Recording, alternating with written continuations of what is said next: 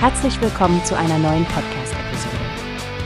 Diese Episode wird gesponsert durch Workbase, die Plattform für mehr Mitarbeiterproduktivität. Mehr Informationen finden Sie unter www.workbase.com.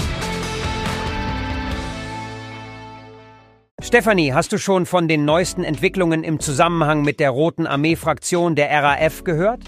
Es scheint, als ob nach der Verhaftung von Daniela Klette endlich Licht ins Dunkel der Mordserie der dritten Generation gebracht werden könnte.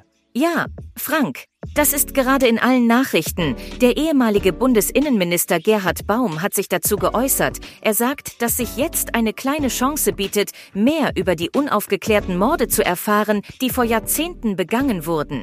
Genau. Und Baum betont ja, wie akribisch diese Verbrechen ausgeführt wurden.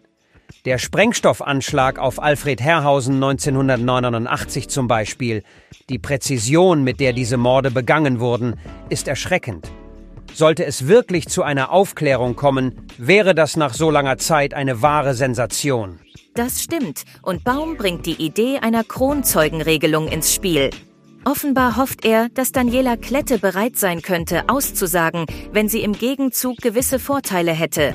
Allerdings sind die terroristischen Straftaten wahrscheinlich verjährt. Richtig, allerdings scheint es bei den Banküberfällen, die sie in den 90ern zur Finanzierung ihres Lebensunterhalts begangen haben soll, anders auszusehen. Die sind scheinbar noch nicht verjährt. Interessanterweise betont Baum auch, dass Angebote an Straftäter nur dann Sinn machen, wenn der Staat sie schon festgenommen hat. Denn bevor sie gefasst sind, haben sie keinen Grund, ihr Schweigen zu brechen. Er erwähnt diese Omerta der Täter, also eine Art Ehrenkodex, der sie davon abhält, über ihre Mittäter auszusagen. Nun, die Aussagen von Baum könnten ein großes Stück bei der Aufklärung sein, sofern Klette wirklich bereit ist zu reden. Es wird spannend sein zu verfolgen, wie sich die Situation weiterentwickelt. Absolut, Frank. Und wenn jemand Inhalte gerade so frisch vom Pressetelegramm serviert haben möchte, können Sie das vollständige Interview auf der Seite des Kölner Stadtanzeigers nachlesen. Wie hast du gehört? Es gibt eine Plattform, die wir probieren sollen. Workbase heißt die, hört dir das an.